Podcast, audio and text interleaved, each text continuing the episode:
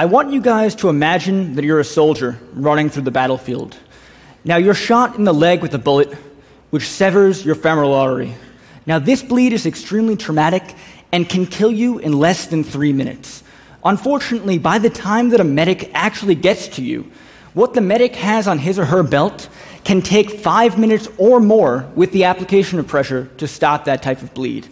Now, this problem is not only a huge problem for the military, but it's also a huge problem that's epidemic throughout the entire medical field, which is how do we actually look at wounds and how do we stop them quickly in a way that can work with the body?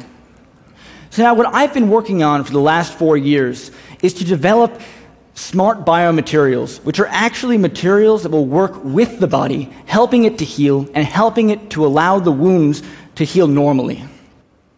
So now, before we do this, we have to take a much closer look at actually how does the body work.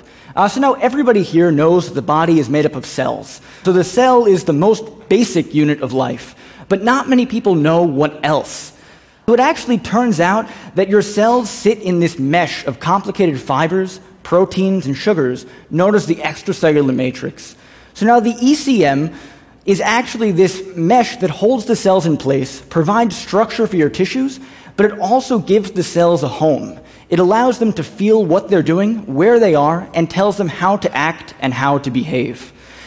And it actually turns out that the extracellular matrix is different from every single part of the body. So the ECM in my skin is different than the ECM in my liver and the ECM in different parts of the same organ actually vary. So it's very difficult to be able to have a product that'll react to the local extracellular matrix, which is exactly what we're trying to do.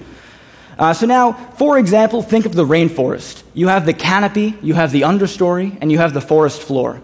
Now, all of these parts of the forest are made up of different plants, and different animals call them home. So just like that, the extracellular matrix is incredibly diverse in three dimensions. On top of that, the extracellular matrix is responsible for all wound healing. So if you imagine cutting the body, you actually have to rebuild this very complex ECM in order to get it to form again. And a scar, in fact, is actually poorly formed extracellular matrix. So now behind me is an animation of the extracellular matrix. So if you see your cells sit in this complicated mesh, and as you move throughout the tissue, the extracellular matrix changes. So now every other piece of technology on the market can only manage a two dimensional approximation of the extracellular matrix, which means that it doesn't fit in with the tissue itself. So when I was a freshman at NYU, what I discovered was you can actually take small pieces of plant-derived polymers and reassemble them onto the wound. So if you have a bleeding wound like the one behind me, you can actually put our material onto this, and just like Lego blocks, it'll reassemble into the local tissue. So that means if you put it onto liver, it turns into something that looks like liver, and if you put it onto skin, it turns into something that looks just like skin. Uh, so when you put the gel on, it actually reassembles into this local tissue.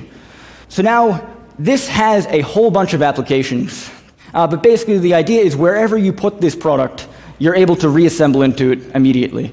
Now, this is a simulated arterial bleed, blood warning, uh, at twice human artery pressure. Uh, so now this type of bleed is incredibly traumatic, and like I said before, would actually take five minutes or more with pressure to be able to stop. Now, in the time that it takes me to introduce the bleed itself, our material is able to stop that bleed. And it's because it actually goes on and works with the body to heal.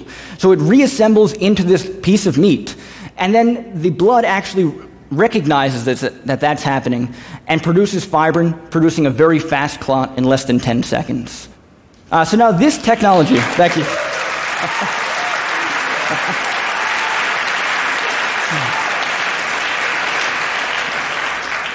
Uh, so now this technology, by January, will be in the hands of veterinarians, and we're working very diligently to try to get it into the hands of humans, uh, hopefully within the next year.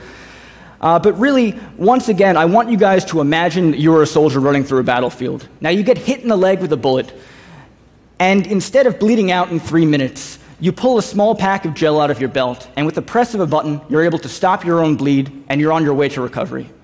Thank you very much.